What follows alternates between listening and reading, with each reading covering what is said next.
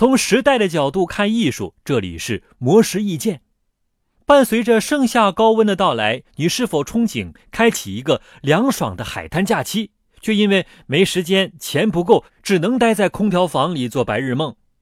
别担心，今天介绍的两位艺术家就把大海搬到室内，让你足不出户也能看见凉爽。首先介绍的是来自阿根廷的艺术家米格尔·罗斯柴尔德，他从诗歌与圣经中获取灵感，从观看者的感知出发，尝试捕捉天空与海洋的本质。他从2015年起便尝试运用印有海浪图案的织物与鱼线、铅球、环氧树脂等材料进行搭配，制造出海浪般的视觉效果。他在德国柏林圣马修教堂曾举办一场名为“走出深渊”的作品展，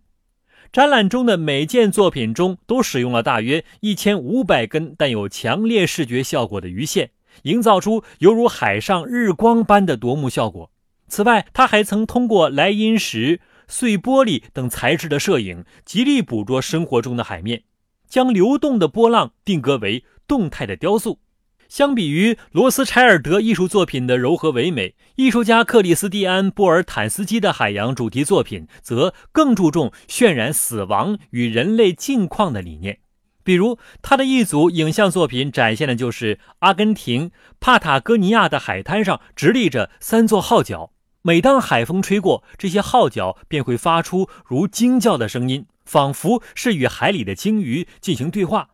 布尔坦斯基说自己试图通过这种方式来表达对于未知领域的无尽追问，而这片海也将成为自己艺术创作中永恒的记忆。假使多年以后物是人非，甚至连号角也已经不存在了，但是他也希望有人会记得。这里曾经有个疯子想要试图跟鲸鱼沟通。